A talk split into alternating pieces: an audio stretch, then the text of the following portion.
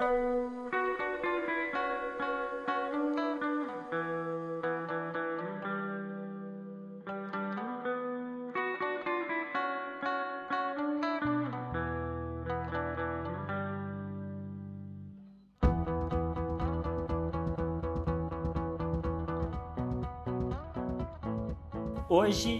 a gente vai falar sobre um tema que é muito popular,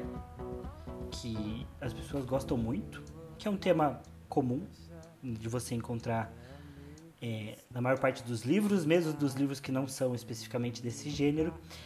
Porém, é um tema que nem eu nem o Pedro sabemos basicamente quase nada. Então, para resolver isso, a gente chamou as pessoas que nos fazem pensar em romance, que são as nossas queridíssimas companheiras. A Milena, minha noiva. Oi, gente. A Mariana, a namorada do Pedro. Oi. E se vocês. E se vocês é, também apreciam romance, ou gostam de romance, ou não gostam de romance também, é sempre válido os que não gostam também. É, continue com a gente, que a gente vai ter uma discussão bem legal sobre o gênero, sobre os clichês do gênero, sobre as qualidades dos gêneros e os diferentes autores que a gente conhece que escrevem e falam sobre isso. Então continue com a gente, que eu tenho certeza que vocês vão gostar. I'm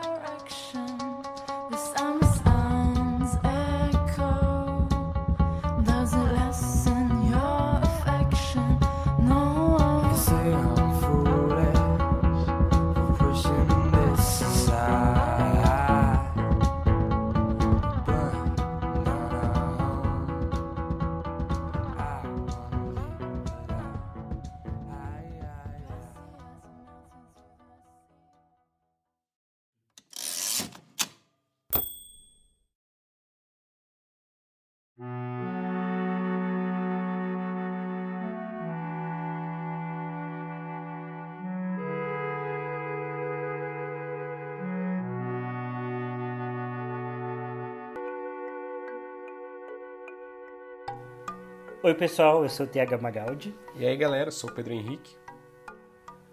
Hoje eu tô aqui com a Milena. Oi, gente. E eu com a minha maravilhosa namorada, Mariana. Oi, todo mundo.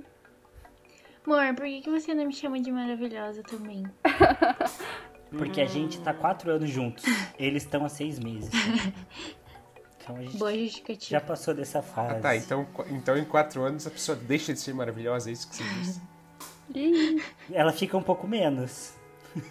Caraca, na caruda.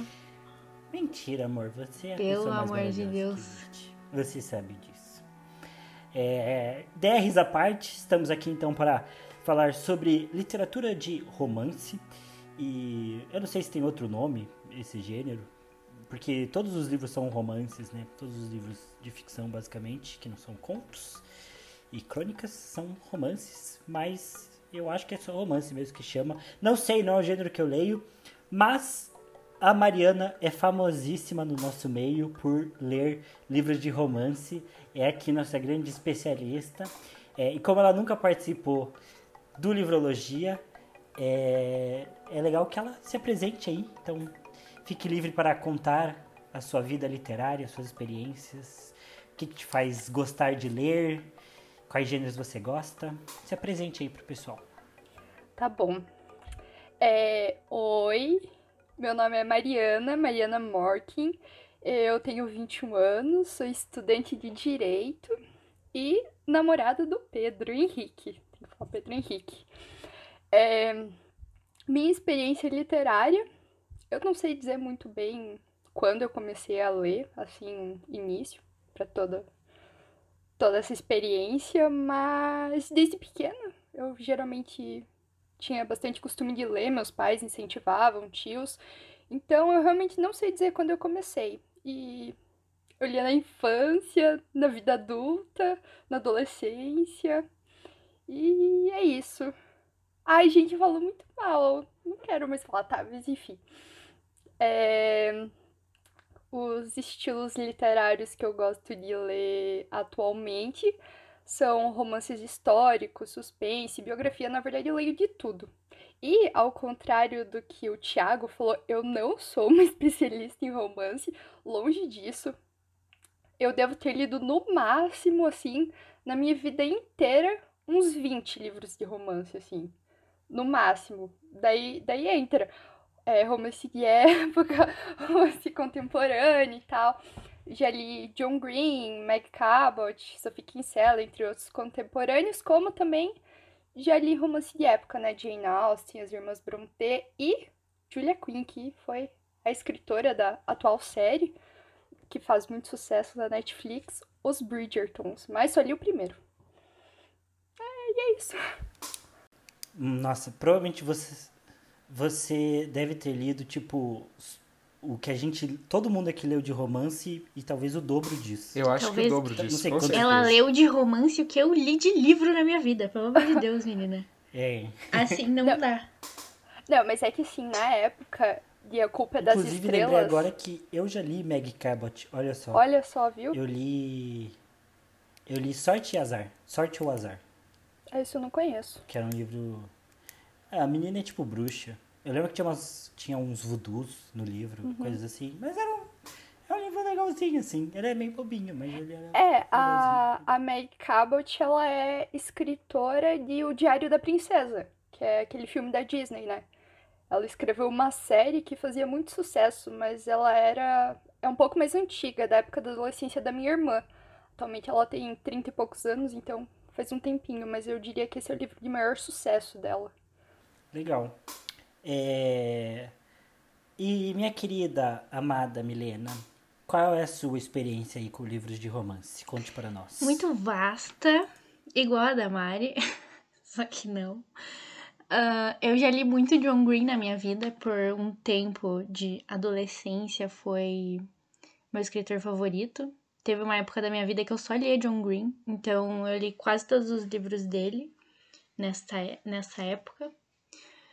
Ahn, e li José de Alencar também. Li um livro de José de Alencar. Meu Deus. Li um livro de José de Alencar. E. Ah, sei lá. A hospedeira, mas eu tô proibida de falar sobre a hospedeira. e. Ai, não vou lembrar de cabeça mais algum que eu li de romance especificamente. Mas é isso. Pra você ver como eu tenho É, muita não vou- não- experiência. Não vamos nem falar sobre, sobre os absurdos que você fala pra mim. Sobre os livros que eu gosto. É, Mas falando aí com meu outro amor, Pedro. O que, que você já leu de livros de romance? Eu diria que o seu principal amor, né? Mas tudo bem. Ah, pronto. Assim, eu acho que, que o que eu mais li de, romance gênero, eu acho que foi Lucila. Porque eu acho que Lucila é um livro de romance mesmo, assim, até, até o, o gênero dele, mas não tenho certeza. E aí eu já li outros livros que, assim, têm uma temática forte do romance, mas não necessariamente são, né? É, tipo, até a Hospedeira, eu acho que ela não é considerada do gênero romântico, é, mas tem isso muito forte na história, né? Mesma coisa com O Amor dos Tempos do Cólera, que é realismo mágico, né? Do Gabo, mas que, enfim, é uma história que fala basicamente de romance, né? Porque são, são os personagens e a construção da vida amorosa deles e tudo mais. Então, no geral é isso, assim, não é um, um, um estilo de literatura que eu tive muito contato e nem que eu tenho, nossa, um super apreço, assim. Então, sendo bem sincero, tenho uma experiência bem, bem, bem resumida mesmo, assim, com, com, com romance literário, né? Acho que eu já vi mais filmes de romance do que li livros. É, isso, nossa, com certeza absoluta, assim. Então, eu li, li pouquíssimo romance. É, mas, enfim, dá pra falar algumas coisas do que, dos que eu li, né, no decorrer do podcast aí. E é isso, né? Então agora chegou a vez do Thiago fechar com suas experiências românticas aí. Bom, é que eh, você comentou, é, mas é verdade, né? Acho que tem alguns livros que, por mais que sejam bem focados em, em romance, né, eles não, não são é, romances de fato, né? A hospedeira, por exemplo, ela. Sei lá, nem sei que livro que é. Acho que ela entra como distopia. É, mas ela não é um. Na verdade, talvez seja até ficção científica. O gênero dela, apesar de não ser uma ficção científica. É, mas eu também não tenho muita experiência com, com, com livros de romance. Eu li alguns livros do John Green. É, deixa eu ver se eu sei de cabeça. Eu li A Culpa das Estrelas, eu li Cidade de Papel, Teorema Catherine e eu comecei Will and Will e não terminei. Foi o último que eu tentei ler e foi o que eu abandonei. É, eu, assim, de livros que tratam bastante de romance, eu também tenho na bagagem é, Crepúsculo, que, por exemplo, também eu acho que é um livro que entra como fantasia, mas ele é um livro com, com romance. E acho que só, porque mesmo esses livros de escola e vestibular, eu acho que esses, esses que são romance mesmo, eu, eu fugi deles. Então, eu, eu também não tenho é, esses livros de referência. É, mas como o Pedro disse, também assisti vários filmes de romance, isso de fato. Talvez tenha assistido algumas, algumas adaptações aí de livros sem, sem nem saber, né? Mas particularmente eu prefiro comédias românticas do que filmes de, de romance. É, o que eu tive muito contato, entre aspas, com os livros de romance é que minha irmã é, adorava o Nicholas Sparks. Eu lembro que ela tinha uns 5, 6 livros dele. É, então eu lembro da gente ir passar o final de ano da praia e ela ficar all the time lendo é, os livros do Nicholas Sparks, que eu sempre achei cafona só de olhar pela capa. Mas assim, a minha opinião de livros é, de romance, eu tenho uma opinião sobre John Green, mas quando é, falo sobre livro de romance, eu penso em clichês. Pra mim, parece ser o gênero que tem mais clichês ab- absolutos, assim, da história, de tipo, você começa a ver e você quase que já sabe tudo que vai acontecer na história. É, e eu queria saber é, das meninas que leram bastante romance e que gostam, é, por que, que vocês gostam? O que, que tem de tão legal? E tem outra coisa, eu também tenho, é, tentei escrever pro Wattpad e tal, e a gente está vivendo aí, principalmente na, na era da autopublicação, é, muita força de livros hot, né? Que eu acho que não é o tipo de livros que vocês gostam de ler. Porém, é, quase todas as histórias do, do Wattpad, eu que estava publicando também uma história no Wattpad, algumas pessoas vieram me perguntar se o livro tinha romance, porque senão elas não iam ler. É, e o Wattpad e tudo mais é uma rede é, bem mais feminina, né? Como, enfim, a leitura no Brasil hoje é mais feminina. É, e aí parece, faz parecer, de certa forma, que é um, uma é um estereótipo meio confirmado, assim, que- de que de fato as mulheres gostam mais de ler romance. E eu não sei se isso é verdade, ou o que vocês acham disso, mas digam aí por que vocês gostam desses livros de romance cheios de clichês. Olha, eu devo concordar que realmente é cheio de clichê. Eu até ontem assisti o Let It Snow, que é um filme da Netflix baseado em um dos livros do John Green, que esse eu não li, né, que é o Deixa a Neve Cair. Ahn, e, cara, é um clichê atrás do outro, tipo, as histórias, tem várias histórias durante a história, tudo bom? Mas nenhuma se desenvolve super profundamente, assim. Então, tipo, ah, é sempre o carinha que teve uma rixa com a menininha, e daí no final eles ficam juntos, uau.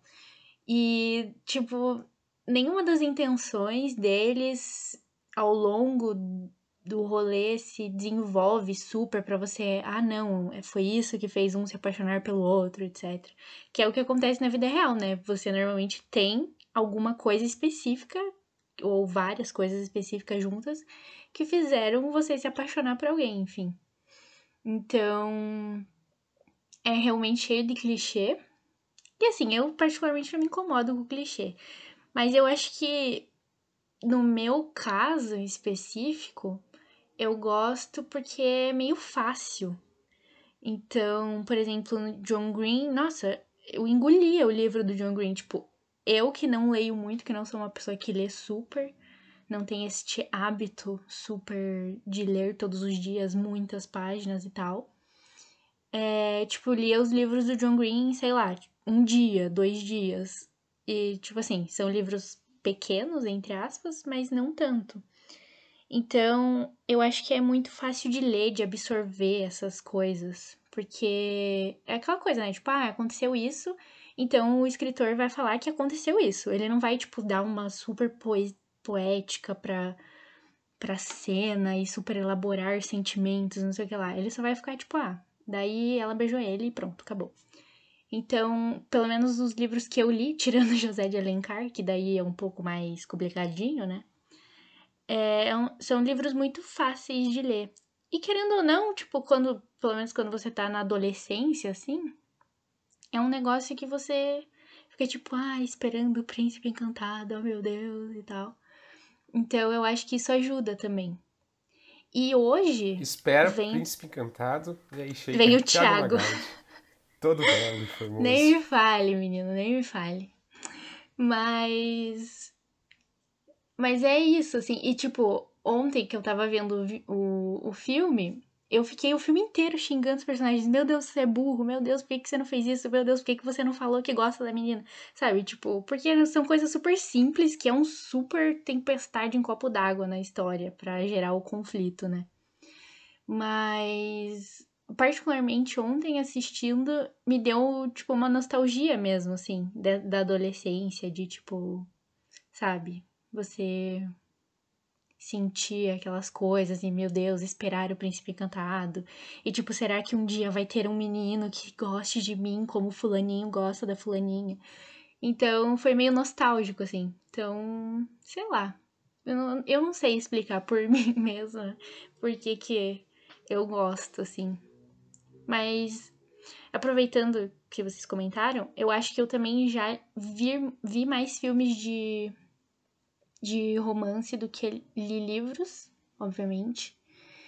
E, e é muito fácil pra mim ver esses filminhos. Tipo, tem uns filmes que eu acho muito tosco, que eu acho ridículo, mas eu assisto, que é tipo Barraca do Beijo, sabe? Tipo, para todos os garotos que já amei.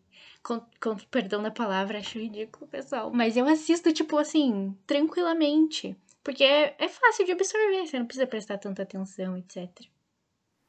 Esses filmes, inclusive, são todos adaptações De livros. de livros, Sim. né?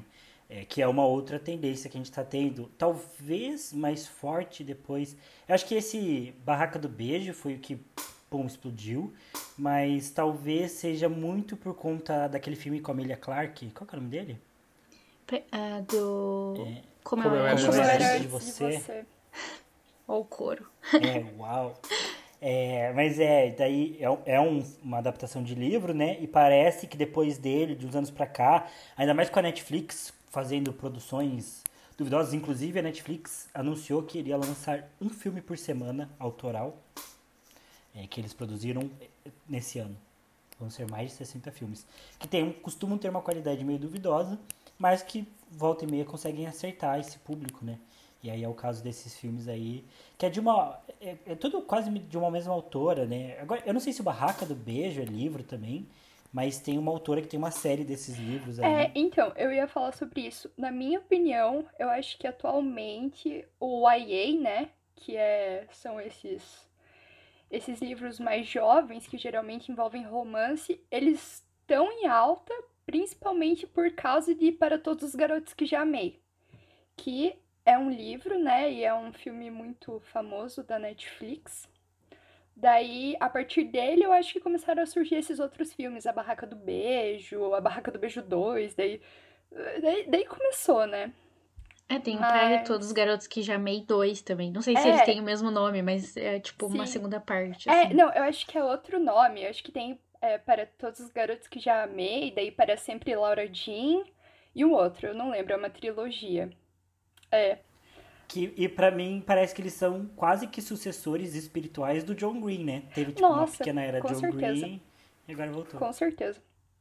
Olha, particularmente, não que eu tenha muita moral pra falar isso, mas eu acho o John Green mais legal.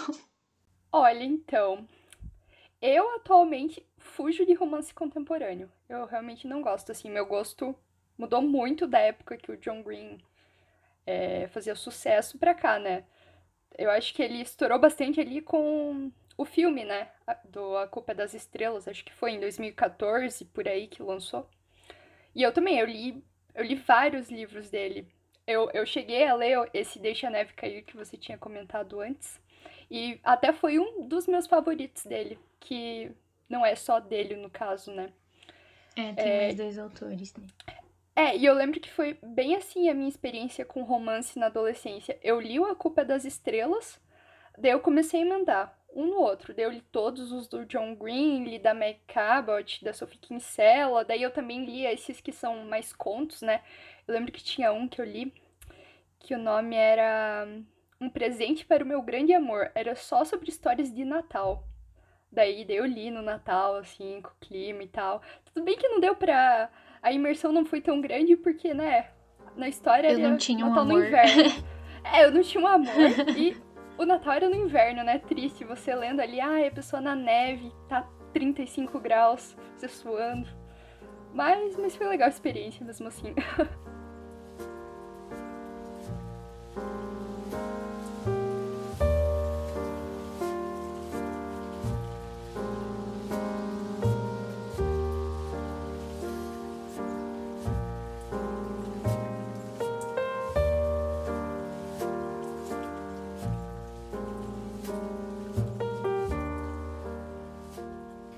mas eu ia perguntar pra você se você viu, assistia Dorama, que eu sei que você é muito K-popeira, e eu queria saber se você assistia Dorama. Assistia. E aí, Assistiu o final de semana, inclusive. É, eu assisto Deixou ainda, de Dorama. fazer Olha nossa jogatina online para estar. Que Ai, que absurdo. Dorama. Não, gente. Exposed ao Não, vivaço. gente.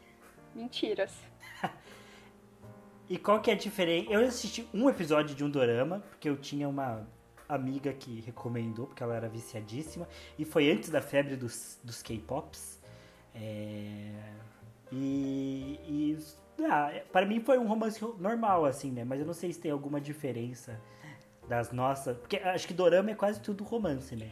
É, então, Eu não sei se tem alguma diferença das nossas novelas. É, eu diria, eu acredito que não são todos, mas os que eu costumo assistir assim, você pega uma história clichê de romance, assim, mais, entre aspas, ocidental, né, que a gente vê nas produções americanas e multiplica umas 10 vezes. Esse é o dorama, porque os doramas são clichê, clichê, clichê, mas é, tipo, muito bom. É um clichê, assim, que dá vontade, porque eu acho que lá, lá na, na Coreia do Sul ainda a censura é meio forte, né? Então, os doramas são bem bobinhos, assim, não tem cenas sexuais. Geralmente o beijo acontece lá no oitavo, nono episódio, sabe? Então é, é realmente um romance bem bobinho. Eu ia comentar que que tem alguns livros que são é, baseados em doramas, que livros brasileiros até. Tem uma autora, esqueci o nome dela agora, Gabriela. Ah, eu não sei, mas ela é de Curitiba e ela escreve pela editora Record, se eu não me engano. É, e os livros dela são, são baseados em doramas, assim. Acho que a história dela, inclusive, é tipo um menino é, coreano que se apaixona na internet pela menina brasileira que é de Curitiba. Uma história assim, sabe? Tipo, eu nunca fui procurar ler, mas já encontrei a autora no restaurante, acho que umas duas, três vezes.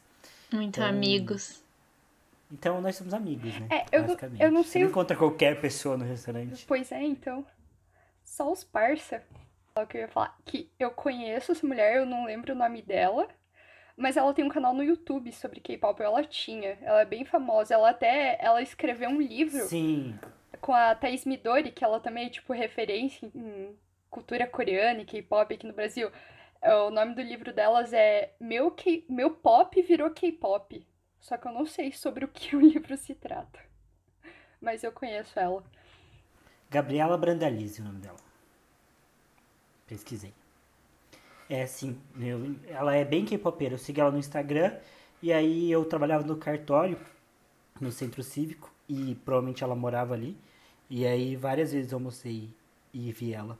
Nunca fui falar com ela porque eu não li o livro dela, né? Daí nunca fui pedir um, um autógrafo.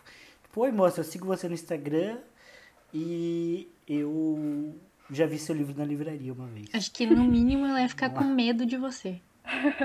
Mas Ah, eu acho que ela ia tirar a fotinho, porque a autora é carente. É, então. Mas é, acho que vocês não responderam exatamente por que, que vocês gostam de, de, de romances, porque, enfim, de qualquer jeito eu acho que é difícil dizer por que que a gente gosta de alguma coisa, né? É, a Milena tenta é, explicar por que que ela gosta de mim até hoje. É, né, e nesse caso é, é, é é pura pela magia que eu graça, tenho, né? né? Pela graça e pela misericórdia, só isso mesmo. É, mas eu ia comentar que eu, eu tenho sentido que essa questão dos clichês, do- dos romances, é, eles são bem clichês, mas eu, eu tenho sentido que as histórias estão se transformando. É, principalmente esses romances contemporâneos, né?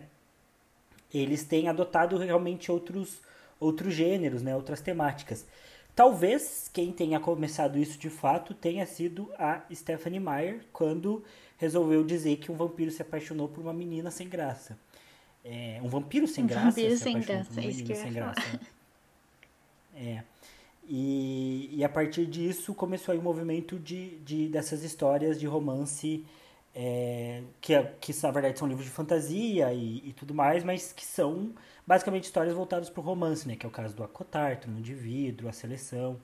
É, até os Jogos Vorazes é um pouco disso, mas eu tenho a impressão de que a pauta, é, talvez distópica e, e- e social de Jogos Vorazes acaba falando mais alto do que, do que o romance em si.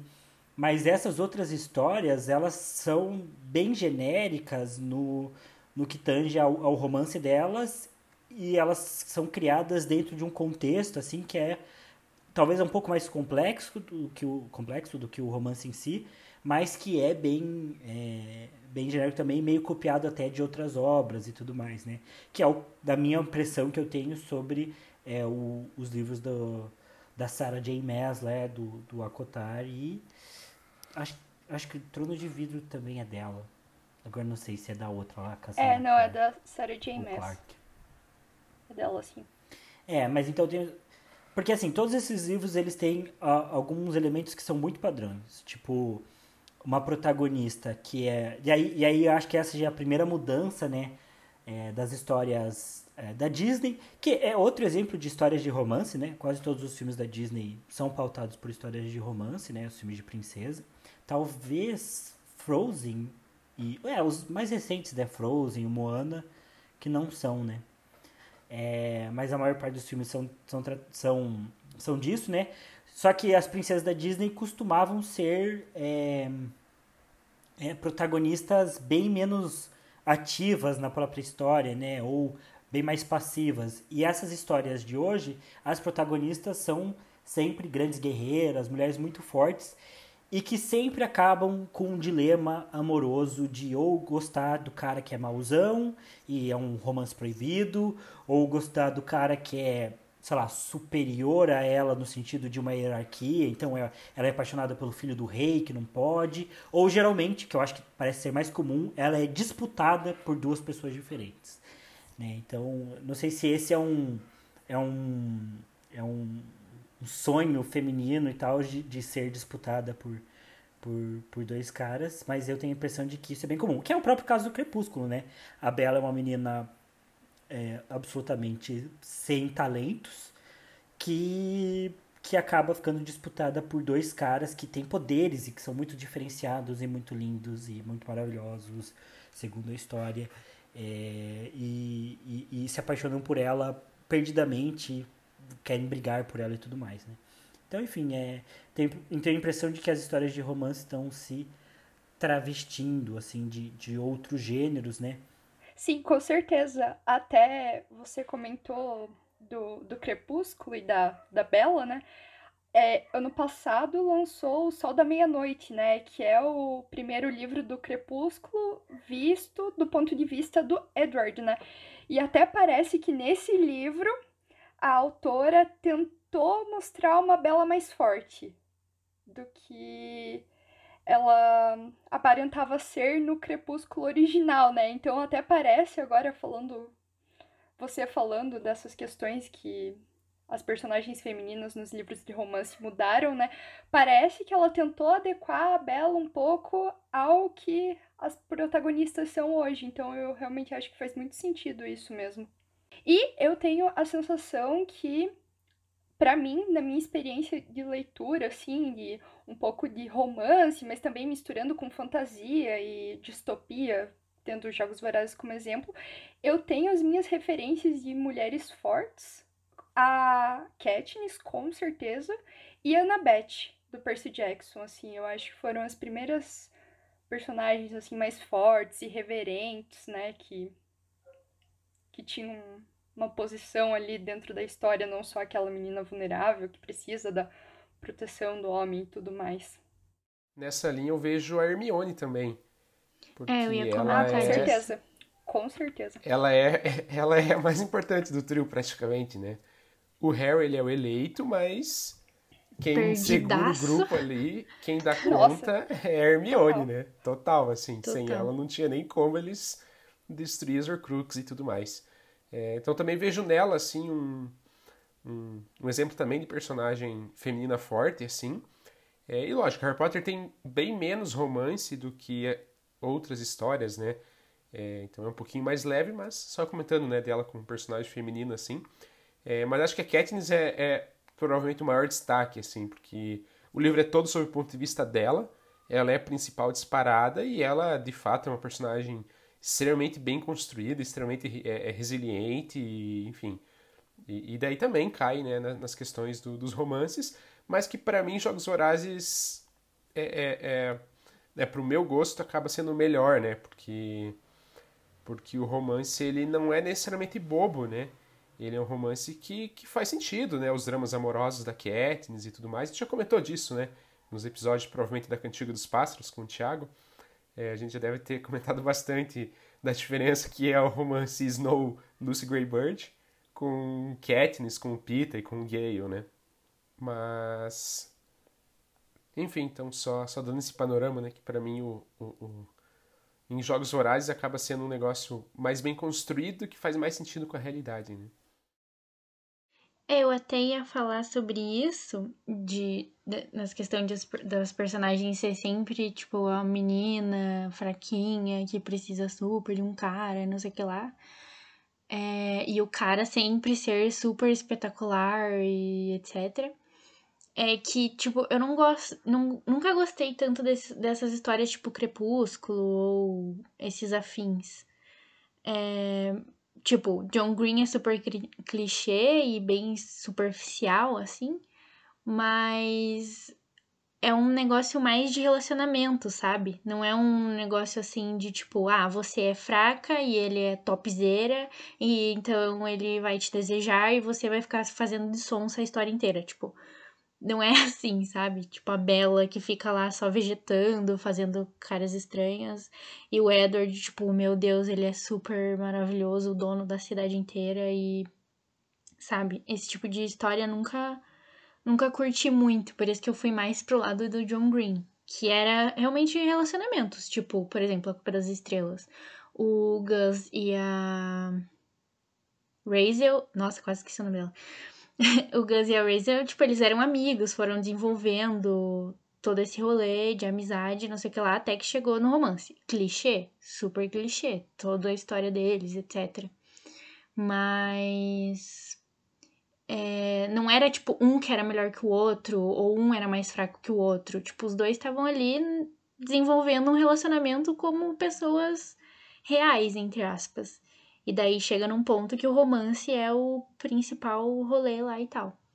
Então, nunca curti muito esse histórias assim. Mas é, é Inclusive- engraçado daí. Opa, pode falar.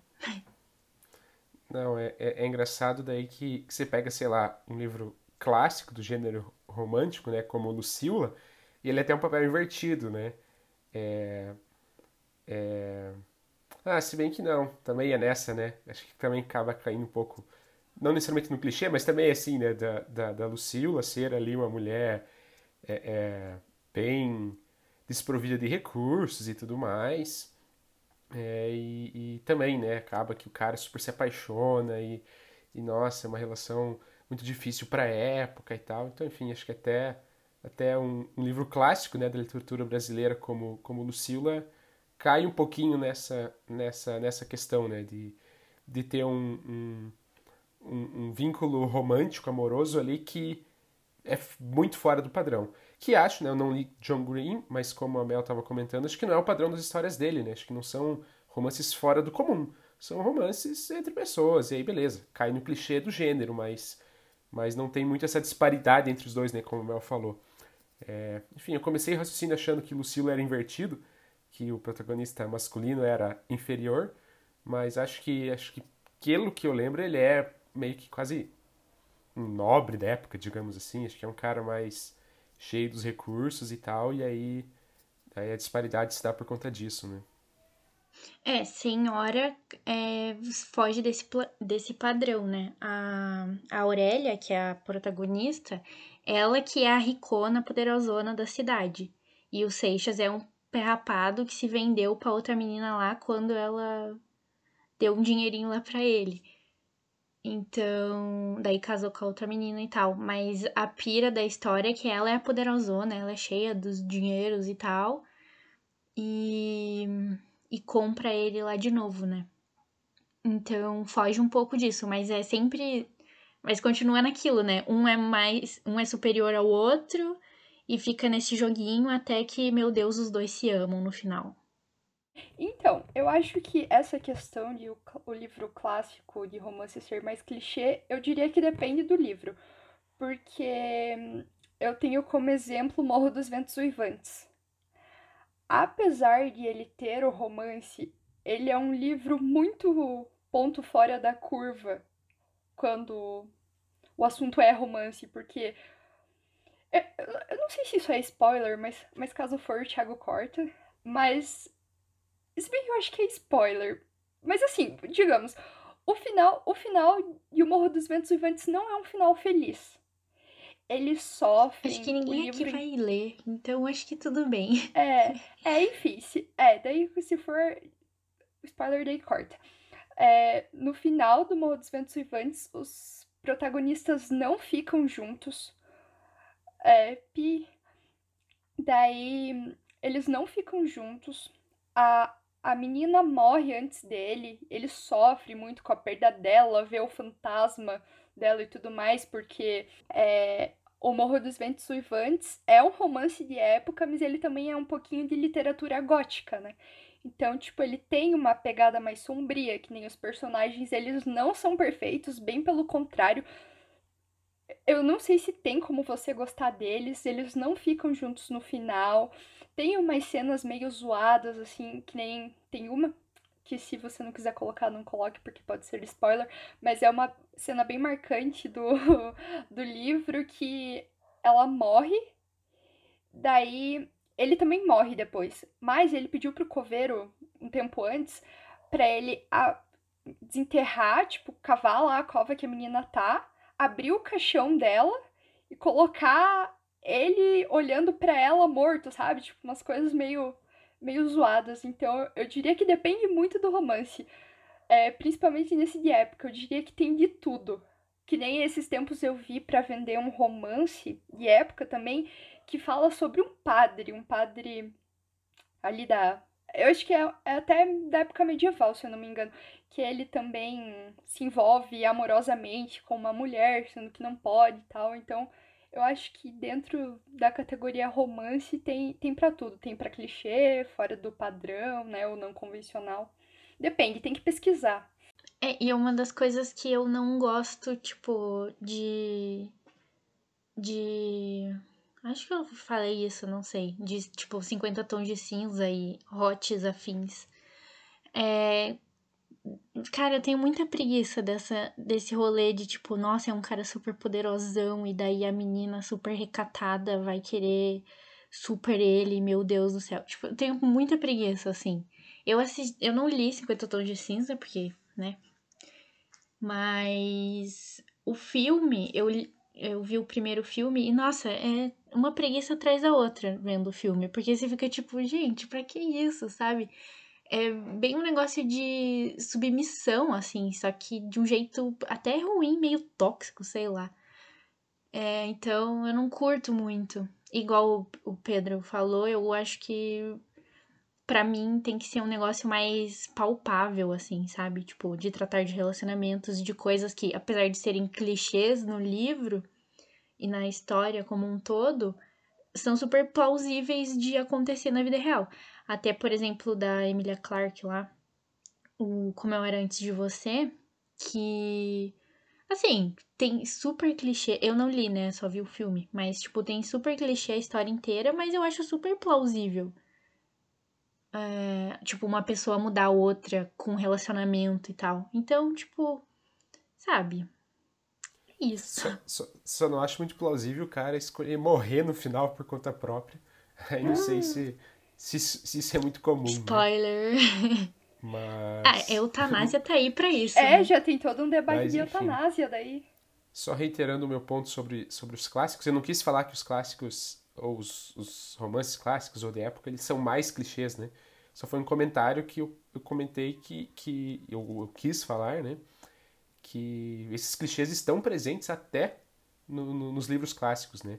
É mais lógico que tem vários que, que não são necessariamente clichês, como até alguns contemporâneos não vão ser necessariamente clichês, né? Então não foi, não foi, não foi generalizando. É, assim, rom- romance de modo geral, né, o, o- como gênero, digamos assim, como eu comentei, não sou muito afic- aficionado, assim, não sou muito, muito próximo, mas histórias que tratam de, de relacionamentos, até relacionamentos amorosos, eu acho, eu acho de certa forma interessantes. Né? Como eu tinha citado, O Amor dos Tempos do Cólera do Gabo, ele é um livro disso, né? Mas ele é completamente diferente, até pela forma como é narrado, pela forma como, como é contado e tal. É, lógico, acaba que tem, né, tem um ponto que, que a Mari leu e não gostou muito, porque tem bastante, bastante cenas de, de, de, de sexo, assim, não super, nossa, um livro, é um livro hot, assim, tá super descrevendo e tal, mas é frequente, né, é comentar que o protagonista ali, né, ou um dos protagonistas, está, né, ali no, no ato sexual com diversas parceiras ao longo da história. É...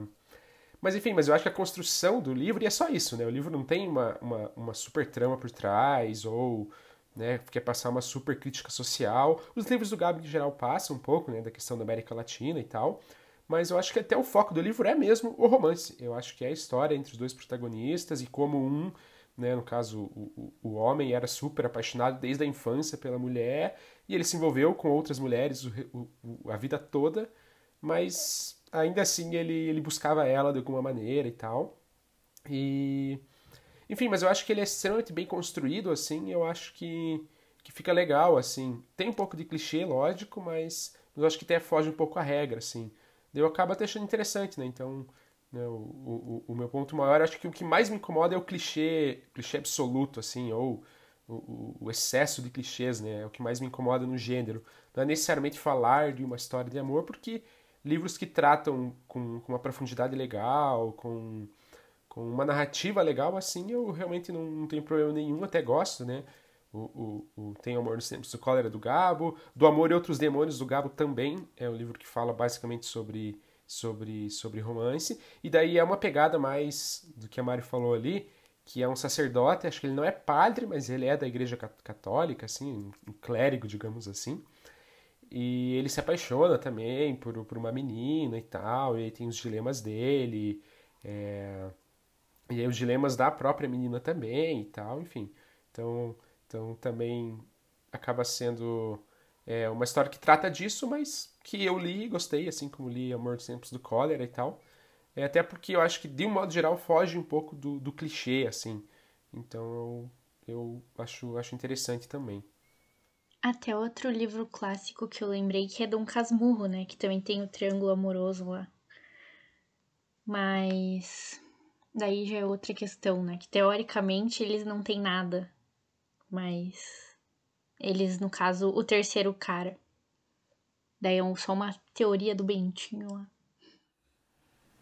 Mas eu ia comentar que, é, apesar de eu ter falado que os. Que os é tem, tem um ponto também, né? Que a gente chama hoje os livros de clichês e geralmente os clássicos eles não são clichês. Eles seguem uma, escola literária. É, mas, de fato, se você parar para pensar em outras histórias além da, da Lucila, por exemplo, que o Pedro citou, tem Escravizaura, tem. É, claro que são de épocas diferentes e até de movimentos literários diferentes, não necessariamente do mesmo, mas o próprio Gabriela, Gabriela e Crave Canela o, é um livro em que o Jorge Amado para de. rompe um pouco com os, com os temas sociais dele e começa a tratar um pouco mais de costumes, né? É, são livros que tratam disso, né? Mulheres que não têm tanto poder e aí que acabam sendo é, de alguma forma escolhidas ou elevadas, né, é, para se tornarem da nobreza ou de uma alta sociedade.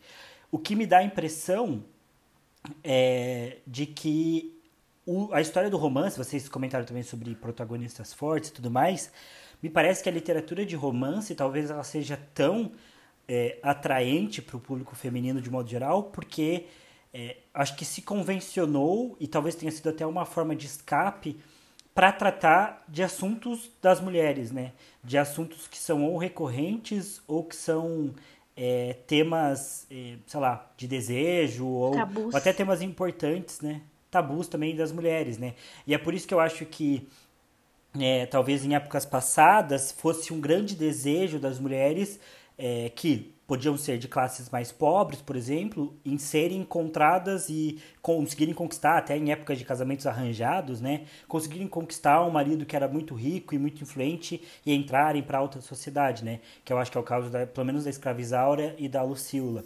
É, e, e acho que em outro, e nos livros atuais, né? Do mesmo jeito que as histórias como é, sei lá, os, os, livros da Disney, né, tinham essa, os livros da Disney não, né, os filmes da Disney tinham essa intenção de, faz, de, de trabalhar com esse desejo que era colocado nas meninas, talvez, de, ah, você vai encontrar um príncipe encantado é, que vai te, te trazer uma felicidade eterna e você vai viver feliz para sempre, né.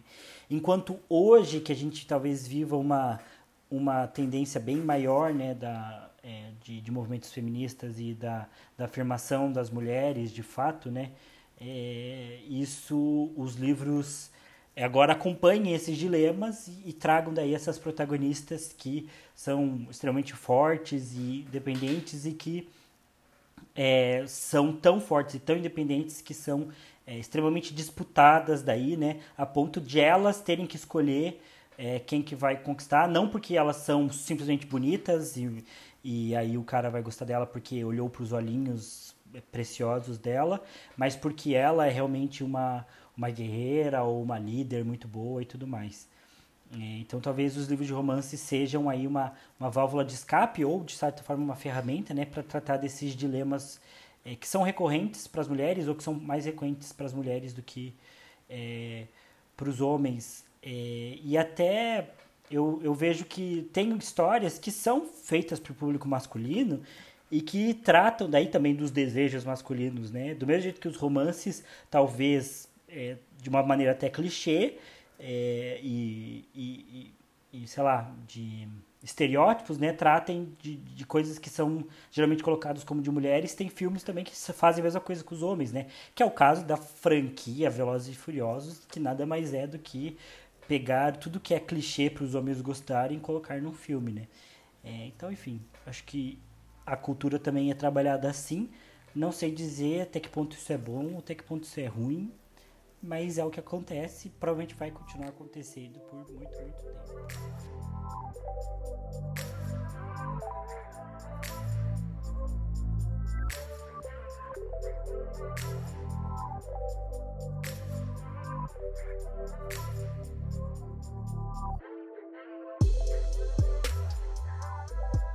eu ia comentar também que eu lembrei que eu li Shakespeare. Eu li Romeu e Julieta, que inclusive talvez seja a maior de todos os romances. Nossa, Eu com li. certeza. E eu li... Tá na minha meta esse ano ler Romeu e Julieta. É, que também traz uma história que é, é, talvez um dilema da época, né? Mas livro de romance também eu acho que não só traz os dilemas, como costuma ser um livro de costumes mesmo, né? Um livro que, que trata é, do- dos costumes é, da- daquele momento, né? Porque são histórias que não acontecem é, grandes coisas ou que, no modo geral, não, não costumam se passar em outros universos, tal, tirando essa tendência que está tendo mais agora. é, mas que tratam então muito da, da vida cotidiana, né? E que acabam explorando um pouco é, das coisas que são comuns para aquelas pessoas, né? Sim, é, é que Como nem Shakespeare o... escrevia pra corte. Sim, exatamente. E é que nem o próprio romance de época, né? Que nem Jane Austen, as irmãs Brontë, elas viviam no século XIX. O que, que era o século XIX? A mulher cuidava da casa, casava, né? Construía uma família. O que, que acontecia? Elas moravam com os pais, eu acho que uma ou outra se casou, se eu, se eu não me engano, a Jane Austen nem chegou a se casar na época. Viviam com os pais, escreviam escondido, né? Principalmente a Jane Austen, acho que, pelo que eu me lembro, ela, ela escrevia nos intervalos dos afazeres do lar dela, né? E elas moravam no interior da Inglaterra, então, tipo, elas não tinham noção nenhuma do que era o mundo, não existia internet, não existia globalização, então elas basicamente mostravam o cotidiano delas, o que elas tinham noção do mundo, né? Através da literatura. Acho que elas nem talvez conseguiriam escrever muito mais assim além, apesar de que as Brontë até elas são bem bem elogiadas nesse sentido porque elas escreveram livros que fu- fugiam bastante da realidade delas, principalmente a Emily Brontë, né, com o Morro dos Ventos Uivantes. Até os estudiosos de literatura e tal, eles sempre se perguntam tipo, como elas conseguiram escrever obras tão grandiosas vivendo no interior da Inglaterra com o pai pastor, conservador, com o irmão conservador. Até o- a história delas eu não sei muito a fundo, mas pelo que eu sei é, é até meio trágica, assim, não é uma história feliz. Então, elas estavam bem limitadas, né, na época. Dizem que o Einstein disse que a ciência pode te levar de A a B, mas a imaginação é, te levará para todo o universo em caminhos ilimitados. Talvez seja isso, sei lá. É, mas de fato, né? Acho que é, esses romances são também ferramentas de escape, né? E acho que isso acaba passando para as leitoras, né? Imagino que década após década e agora século, séculos depois, o livro continua é, passando essa ideia de uma ferramenta de escape, né? Que eu acho que é um dos papéis da literatura e, e tá tudo bem, acho ótimo, inclusive. É, e é legal porque esses romances, assim, mas tomando como exemplo a Jane Austen, as Brontë até nem tanto, a gente lê e, e acha, tipo, que é meio clichê, assim, né? Que é uma coisa meio bucólica. Eu, e eu acho engraçado que na época eram coisas, assim, escandalosas e muito afrontosas, tipo Orgulho e Preconceito. Você ter uma mocinha ali que responde o mocinho da história e tudo mais, era uma afronta. Até, daí no caso a Anne, então, é um, caso a Anne Brontë, que é a irmã, se eu não me engano, mais nova, ela escreveu um livro que é o sucesso dela, é o mais conhecido. Eu não li ainda, mas o nome é A Inquilina de Wildfell Hall, ou A Senhora de Wildfell Hall, dependendo da tradução e da editora e tal. E o que, que é? A história de uma mulher que do século XIX deixa o marido dela porque ele era alcoólatra e ela sofria agressões. Tipo, e ela deixou esse marido e foi viver a vida dela. Na época, quando ela lançou esse livro, foi tipo um escândalo, porque como assim uma mulher abandonar o marido e, e, e seguir a vida dela, construir uma nova vida longe dele, casamento é pra sempre e tal. Então, isso é legal também. Mari falou de Orgulho e Preconceito. Queria fazer uma denúncia aqui que a gente assistiu o filme, aí um tempo depois passou e eu falei que ah, tinha achado meio clichê, meio bobinho, sei lá.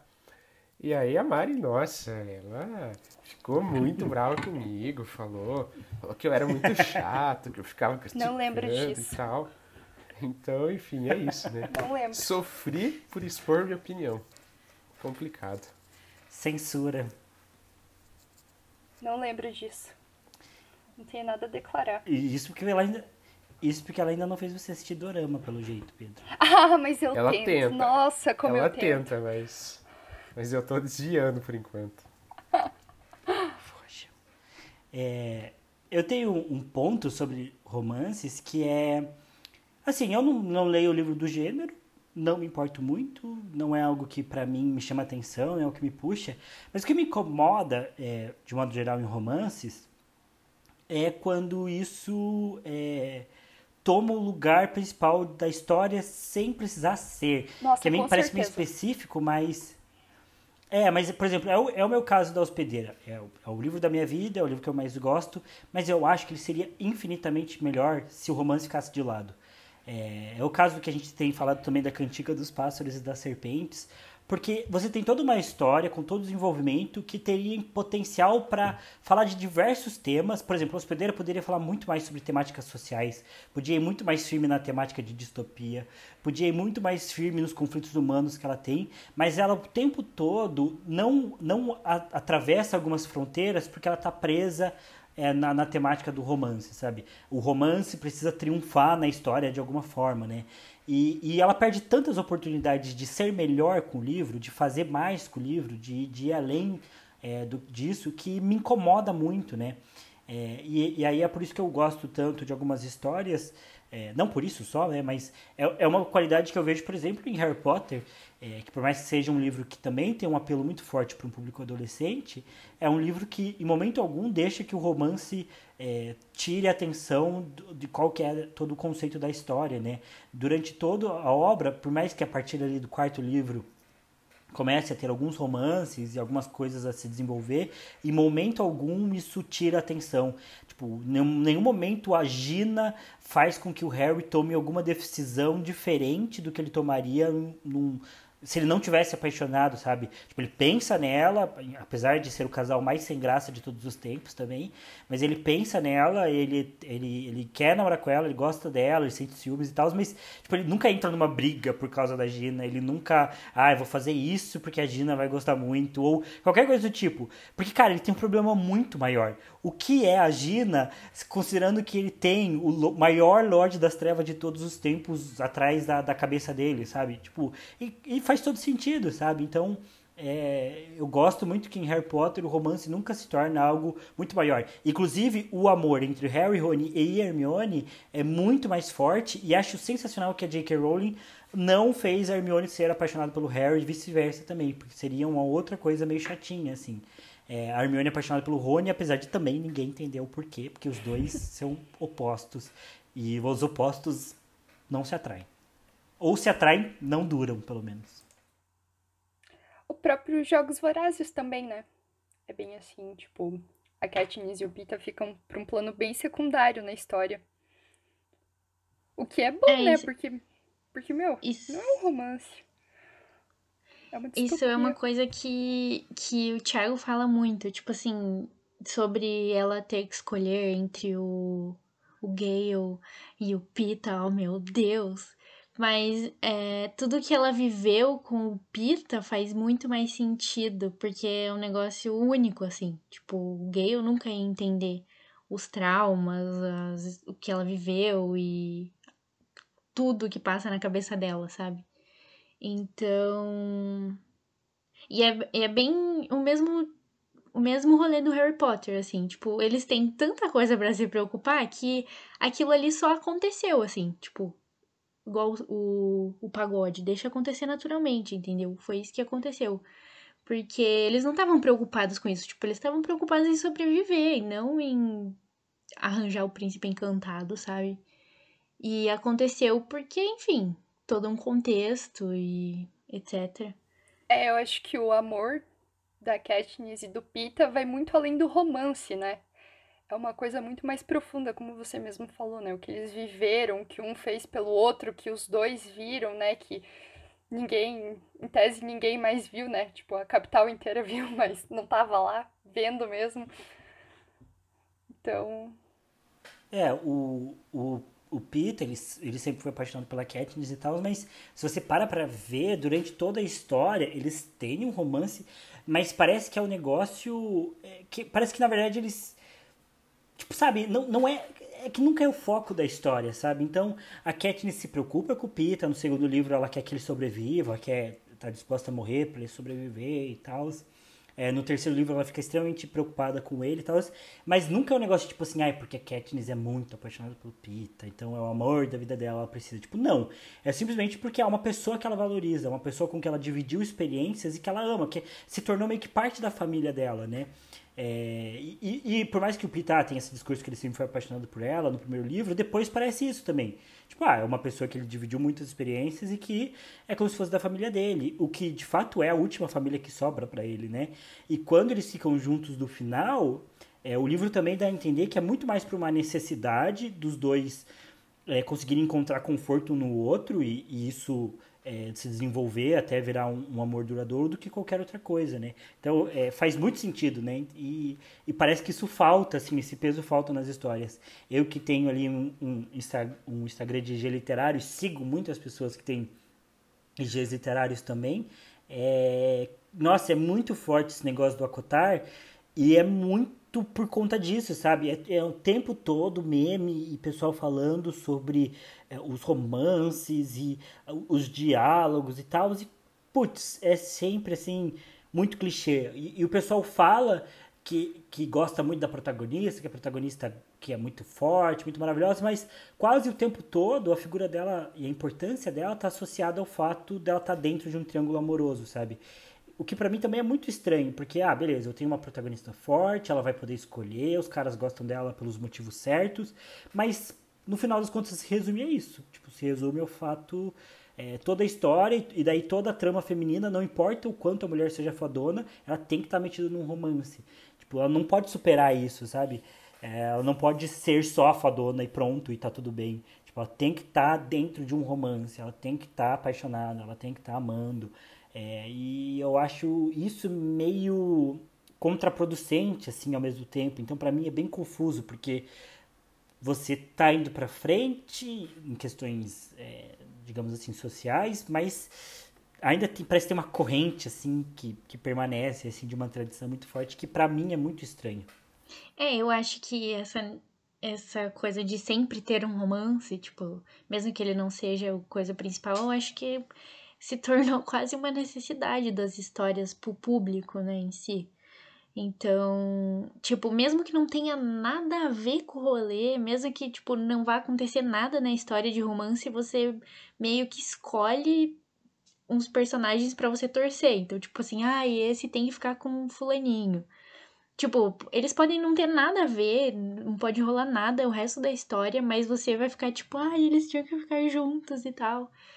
Então, talvez até seja uma necessidade de, de ter na história, assim, não sei explicar. Não que, é- não que, tipo assim, ai, não pode ter histórias sem romance e tal. Mas eu acho que se tornou tão comum e as pessoas gostam tanto que sei lá, é meio automático ter um romancezinho assim. Gente, a quantidade de, de fanfic que tem da Hermione com o Draco Malfoy, vou te contar, é absurdo. Mas eu tenho amigos de que chipam Dramione. É, eu acho que é uma coisa bem Misericórdia. comum. Não faz o menor Não faz sentido. Não faz sentido. Não existe qualquer possibilidade daquilo acontecer. Não existe mundo pra Cara, isso. se a Hermione, se a Hermione ficasse com o Dobby, faria muito mais sentido. Misericórdia. e eu não tô brincando, eu acho que faria mais sentido. Porque a Hermione defende os elfos domésticos e o Dobby gosta da Hermione, que Casal é totalmente o perfeito. oposto dela com o Draco.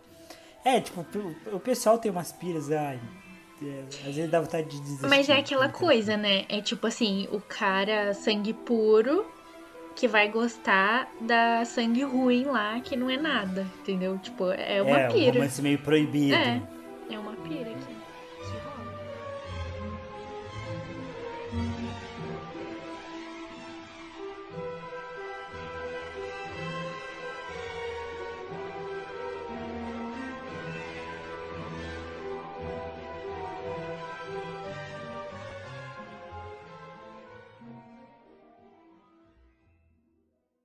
É, eu só ia comentar para a gente finalizar, só que a gente mencionou o John Green. É, mas assim, eu, eu acho que o John Green, é, de todos os livros de romance que eu li, que não foram muitos, né? Mas é, do uso do romance, pelo menos realmente, eu acho que ele foi o melhor, assim. eu não gosto do John Green, não, não é nem por conta do romance, porque o livro dele é de romance, se você tá lendo, você já tá aceitando isso. Eu não gosto das filosofias adolescentes que ele tem, sabe? Tipo, eu nunca vou superar que o Gus tem que colocar um cigarro na boca no A Culpa é das Estrelas, porque ai, é uma filosofia de que ele tá perto da morte, mas não. Ah, vai tomar no cu. Não faz sentido nenhum, sabe? Tipo, é um negócio muito besta, assim. E, e todos os outros livros têm, né? Então, o Teorema Catherine é um menino que se acha um gênio, e aí ele tomou fora de 19 Caterines, porque ele, ele só namorou o Caterines. Ele só... Cara, eu acho que eu não conheço ninguém que. 19 pessoas com o mesmo nome. Não sei se eu conheço 19 é. Joãos. Provavelmente deve ter 19 Pedros na sua vida e você não sabe. Putz, mas namorar, se ele namorou 19 Caterines, quantas outras ele Namorar conheceu é só o namorar? Pedro pro Thiago. É, eu só tenho o Pedro. Só tem espaço pra isso. Mas o ponto é que. Aí, aí o pior de tudo é que aí ele, leva, ele, ele- levou fora de todas elas. E aí ele pensa que pra ele se tornar um gênio mesmo, ele precisa fazer alguma coisa de gênio. Então o que ele vai fazer? Ele vai criar um teorema que fale se a pessoa vai é, terminar ou levar um fora no início do namoro. Ele vai fazer um teorema matemático sobre isso. Que, cara, que ideia mais desgraçada, de burra. Não faz sentido nenhum, não tem aplicação nenhuma. Então, os livros do John Green parecem ter essas filosofias, assim, que são, tipo assim, ah, é pra soar muito inteligente, mas quando você lê, assim, você pensa, e você fala, cara, isso aqui é muito burro. E, tipo, eu não sei porque ele faz isso, sabe? E meio que isso chama atenção. Ele parece que exagera muito, assim. É, Me lembra, talvez seja a genialidade dele, não sei, mas me lembra um pouco até distopias políticas que, que exageram o máximo possível da, daquela situação para falar para servir como um aviso, né, até como uma um tipo de pensamento sobre o que, que poderia acontecer se alguém tomasse um caminho. E parece que o John Green fala assim: "Ah, vou pensar na situação mais absurda possível, nos personagens mais caricatos possíveis e colocá-los nessa situação". O melhor que eu li do John Green, eu acho que foi o A Cidade de Papel, que eu acho que é o que tem menos disso. Apesar de que tem a menina Ah, que tem ela não todos pode aqueles é enigmas. Que Cidade de Papel, a É, história é um enigma. É que, ah, ele acha que ela tá em- mandando ele procurar ela, dele fica atrás das pistas e tal. Mas eu também gostei do livro. Mas ele tem esse, É, essa viagem. Eu não acho ruim, mas eu acho que. Só que eu acho que isso é o menos, assim, porque não é incomum você ter, por exemplo, histórias em que a pessoa deixa pistas. Só que é bobo. Tipo, no final, acho que o Cidade de Papel fica bobo, assim, sabe? Em Na- vez de ser uma coisa mais bem feita, é bobo. Sim, na minha opinião, eu acho que o que menos tem isso é quem é você, Alaska. Sim, era isso que eu ia comentar. Teorema Catherine, pra mim, foi um pouco torturante de ler. Mas Quem é Você, Alaska, eu acho que não. Eu, quer dizer, faz anos que eu li, né? Não vou lembrar da história inteira aqui agora, mas pensando assim por cima, eu acho que não tem nenhuma filosofia que ele queira deixar, alguma É, tem mensagem tipo. que ele queira Eu deixar. acho. É, tem a história da mãe dela, né? Só que é tudo bem condizente, assim, não tem, tipo, essas filosofias e metáforas e pistas, né? Claro, ela, ela. Ai, não sei se é um spoiler, mas enfim, qualquer coisa corta. Ela morre, né? Num acidente de carro. A gente é livre de spoilers aqui. É, tipo, É, então. pode dar spoiler à vontade. Ah, tá. Não, pode, pode ficar à vontade. Ah, tá, beleza. É, então, daí ela morre, né? E o cara tenta descobrir o porquê que ela morreu, né? Esse é o enigma do livro, mas eu acho tudo bem condizente, assim, os motivos e tudo mais. Não achei viagem. É, não é um negócio tipo 13 Reasons Why, assim. Que, tipo, meu Deus, vai deixar um monte de fita pra carinha descobrir. Tipo. É só um negócio que rolou e daí, enfim. Aconteceu de. e tal. Ela, ela já tava meio desgraçada da cabeça, assim, né? Já tava o psicolo... com o psicológico abalado e aconteceu de ele entrar na vida dela e se apaixonar por Uhum. ela. Eu acho que é uma coisa meio assim. Que assim. Plausível. Claro, com certeza. Mas me parece que, de novo, trata muito sobre cotidiano, né? Eu acho que as histórias do John Green também, né? Elas não fogem disso de, de falar de, de, de algumas situações, talvez não todas tão plausíveis, né? Mas de situações cotidianas para algumas pessoas, né? É, eu gosto de Cidade de Papel, é um livro que eu tenho até vontade de reler, assim, para ver se fico com a mesma impressão, mas acho que eu não vou conseguir ler. Eu É, acho que eu vou. Eu tô pensando em reler os livros que eu mais gosto dele, que é A Culpa é das Estrelas, que foi o primeiro de todos. E Quem é Você Alaska, que é o meu favorito, assim. Mas. Ah, e Deixa Neve Cair, que eu ainda não li. Mas eu. Eu tava pensando nisso, de tipo, cara, eu vou ler e assim, eu acho que não vai ser aquele encanto todo que eu tive quando eu li com 13 anos, né? Tipo, não. Eu vou olhar pro livro com de um jeito totalmente diferente e algumas coisas não vão me cativar, entre aspas, como fizeram quando eu tinha 13 anos. Então, posso achar bobo, posso achar ruim algumas coisas e tal, mas eu queria ter essa experiência de reler e tal, até pra relembrar a história, porque muitos anos, não é mesmo? 10 anos aí atrás que eu li. Muito tempo. Agora eu lembrei de uma história também, que era um romance que ficou bem famoso na época. Eu acho que eu não cheguei a ler o livro, mas o filme eu assisti, que é aquele Se Eu Ficar.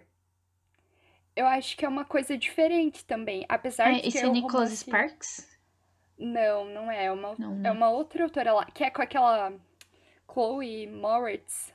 Ah, é isso. Não, não é. Não é. Não, não é. Não Ah, não, esse é. PS Te Amo, não é? É, PS Te Amo.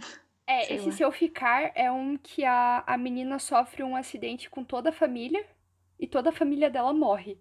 Daí só ela tá com chances assim de sobreviver. Dela tem que escolher entre ou ficar com o amor dela na, na vida, né? Ou tipo morrer e encontrar com o resto da família dela. Daí mostra toda a história dela se envolvendo com a família, com o menino e tal. É, foi tipo um dos únicos romances assim que me fez chorar.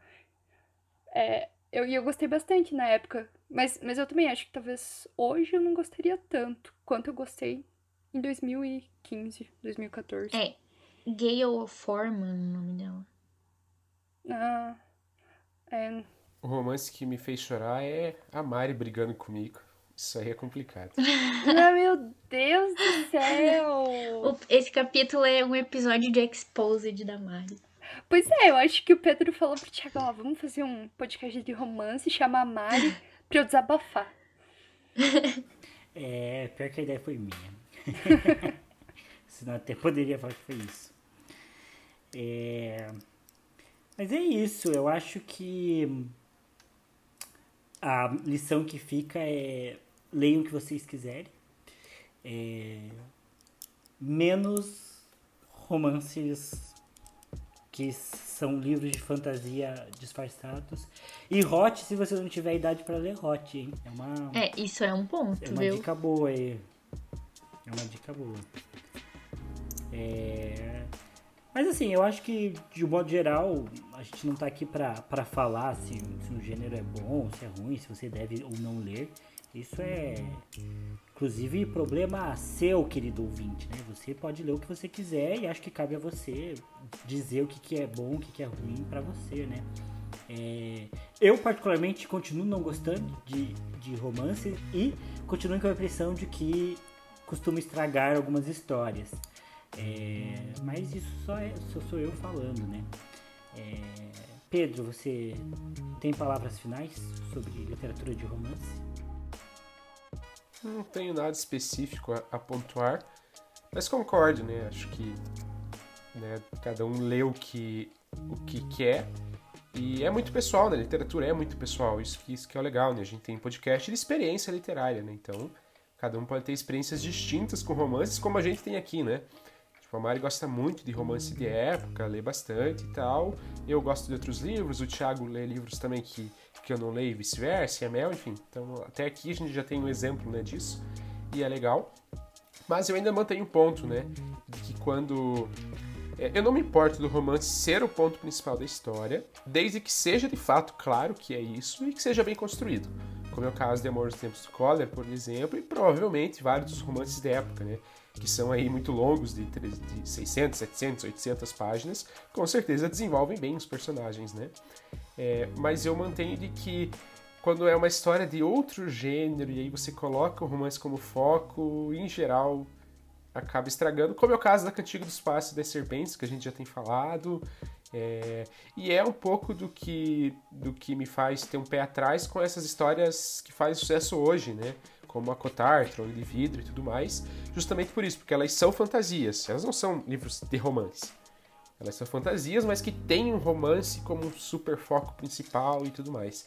Em geral, histórias assim não, não, não me atraem, né? Então, assim como o Thiago, eu, apesar de, de toda a conversa que tivemos aqui, ainda, ainda mantenho esses, esses meus gostos e, e posicionamento. As meninas têm mais alguma coisa a declarar? Eu tenho. Leia romances. Principalmente se você estiver na adolescência. Romances na adolescência são mágicos. É muito bom. Recomendo. Isso é verdade. Mas assim, não se iluda também, porque É, é. na realidade. Nossa, esse é outro ponto, hein? De, de, eu vejo agora que tem essa, essa série Bridgerton, né? Como a galera tá apaixonada pelo ator principal. né? Sério? Eu, eu Negão nem reparei nele. Não. Nossa, eu vejo. Eu, Nem eu reparei nele. postando coisas. Eu lembro que você tava me mostrando foto Não, falando que ele era é. muito gatão. Não, É. Eu lembro, eu lembro. imagina. Veio falar pra mim, tá nossa, bom. como é bonito aquele ator, não sei o quê. É, então, o pessoal tá, tá, tá crush, é, crushando ele. aí. Mas não é Henry Cavill, né? É. Só Isso- que Isso é o que eu deixo no eu final. não- Não é Marco B. Jordan. Ai, gente, ele é, é especial. Mas. é- essa série dos Bridgertons, eu ainda não cheguei no episódio, mas diz que tem umas coisas ali meio nível 50 tons de cinza. E. Vixe. Daí já é meio, né? Meio pesado. É, porque, porque 50 tons. Eu falei que esses romances têm essa corrente que prendem eles lá atrás, mas vamos combinar que 50 tons de cinza afunda é, todo os últimos 100 anos de, de, de sufragismo aí, sei lá o que mais. Puxa tudo pra, pra baixo. É, 50 camadas de, de, de machismo, na verdade, né? Porque é é uma história bem tóxica, assim. É, coisas de que o Wattpad tá cheio, inclusive. E pasmem, baseado em Crepúsculo. É, é daí, é de pessoas como essa mulher que escreveu, que eu nem lembro o nome dela, que saem histórias tipo Draco e Hermione, entendeu? A pessoa viaja muito loucamente pra chegar nisso, entendeu? Verdade. É um negócio assim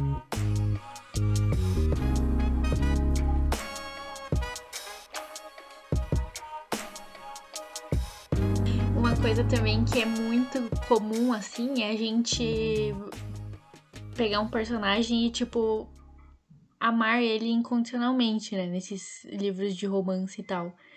Tipo, até on- o filme que eu tava vendo ontem, né? Do Let It Snow. É, tem um dos personagens que ele é um cantor. E assim, o ator na série, negão, maravilhoso.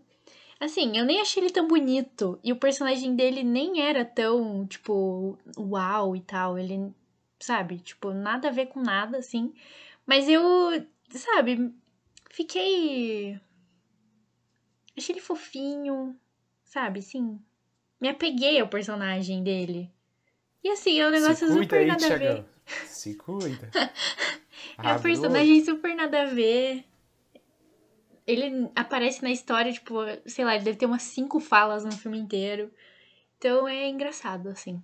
Mas eu ia, eu ia comentar que, que não sei se é também só estereótipo da minha parte, mas eu tenho a impressão de que talvez essa questão de, de olhar o personagem e desejar muito, assim, seja uma coisa mais feminina também. Eu tenho a impressão de que é, do lado masculino é mais comum a gente olhar os personagens masculinos e querer ser eles. Tipo, então, desde criança eu, sei lá, quis ser o Batman. Eu queria ser o Ned Stark. Não necessariamente... é, sei lá, namorada Daenerys, assim, né? Tipo, eu, eu tenho a impressão de que a gente acaba fixando mais na, na, na, na figura de referência masculina para ser ela, né? E não tanto na figura de referência feminina e desejar. Apesar de que tem aí os sexy symbols, né? Que sempre foram muito referência também. Mas enfim, só uma Fato experiência. aí. estranho sobre a minha adolescência. Pedro já sabe dessa. O meu crush. K-popera. Não, isso, isso é, um- é quase fim da adolescência. É, um é pré-adolescência isso. O meu crush literário dos meus 13, 14 anos, era o Anubis de A Crônica dos Kane. Que ele era, às vezes, Deus e às vezes pessoa, né? E o Anubis em formato de Deus, a cabeça dele é de cachorro e o corpo é de pessoa, né? Só que no, no formato humano dele, ele era um adolescente que meio alternativo, roqueiro. Esse é um fato da minha adolescência. Hoje ela namora o Pedro, É, Bad boy. roqueiro. roqueiro. Exatamente. Bad boy. É um deus, né? Ele é um, um rei do Nilo, deus bonito. É, Misericórdia. mas enfim. É, então, Mariana e Mel aí se despeçam e, e se divulguem, se promovam. Instagram, é, cursos que vocês estejam fazendo, é, sei lá, contato, o que vocês quiserem, mas não muito, porque aí o Pedro são ciumentos. Perfeito. Ah, prazer miserável estar aqui novamente. Apesar de não ser uma leitora muito ativa, né? Como já comentei no meu outro episódio. No meu outro episódio, muito chique. Mas eu gosto, me anima, porque eu vejo que eu não sou tão leiga, tão, tão à parte deste assunto. Então, é isso, gratidão. Me sigam no Instagram, arroba milenasf, com Y e F mudo. Gratidão. É, eu queria agradecer, foi uma honra estar aqui diante de tantas pessoas digníssimas. É, queria falar para o pessoal escutar o podcast, né? Ser aí frequente, ouvir todos os episódios que, episódios que todos são muito bons. Principalmente a leitura coletiva de Cantiga dos Pássaros e das Serpentes, que eu acompanho. Eu comecei a fazer essa leitura junto deles, porém eu parei porque eu não gostei do livro. Mas é legal para vocês terem uma noção, mesmo se vocês não tiverem vontade de ler, porque realmente tá muito bom. Escutem. Que feia essa cara, hein, Pedro, que você fez pra mim. Nossa, me senti triste agora. DR é o Vivaz. Clima tenso entre os brothers, é, DR ao vivo. É, Bom, de qualquer jeito, todos os contatos possíveis estarão na descrição. Da Mel, da Mari, Salve Chá. É, o, o, o Livrologia tem o seu arrobinha no Instagram, que é o arroba podcast Livrologia. Temos o Twitter também, e o nosso e-mail, que é podcastlivrologia.gmail.com. Envie e-mails, teremos o prazer de lê-los. É, eu também tenho o Instagram, que é arroba t.hmagaldi. O Pedro tem o dele também, que é arroba pedrocotovi- Vai estar tudo na descrição, como sempre está. É, assim como outros links úteis que a gente pode querer colocar lá por alguma razão, como dos livros que a gente comenta aqui. É, a Milena também, que está aqui hoje, ela é, frequentemente, ou quase sempre, nos ajuda aí com as artes. Quase né, sempre, frequentemente, anjo. Ah, Todas sou eu que faço, todas. E o link dela sempre está na descrição por conta disso, assim como da minha irmã Tiffany Magaldi e do André Matti, que faz parte da trilha sonora também. É, é um prazer miserável, como a Milena disse, estar com vocês. É, leiam romance se vocês gostarem de romance. Se vocês não gostarem, leiam livros melhores. Sem pressão. Meu Deus. É, Menosprezando ao Vivaz. é, mas é isso, pessoal. Prazer estar com vocês. Espero que vocês tenham gostado e até a próxima. Valeu! Valeu. Tchau. Tchau.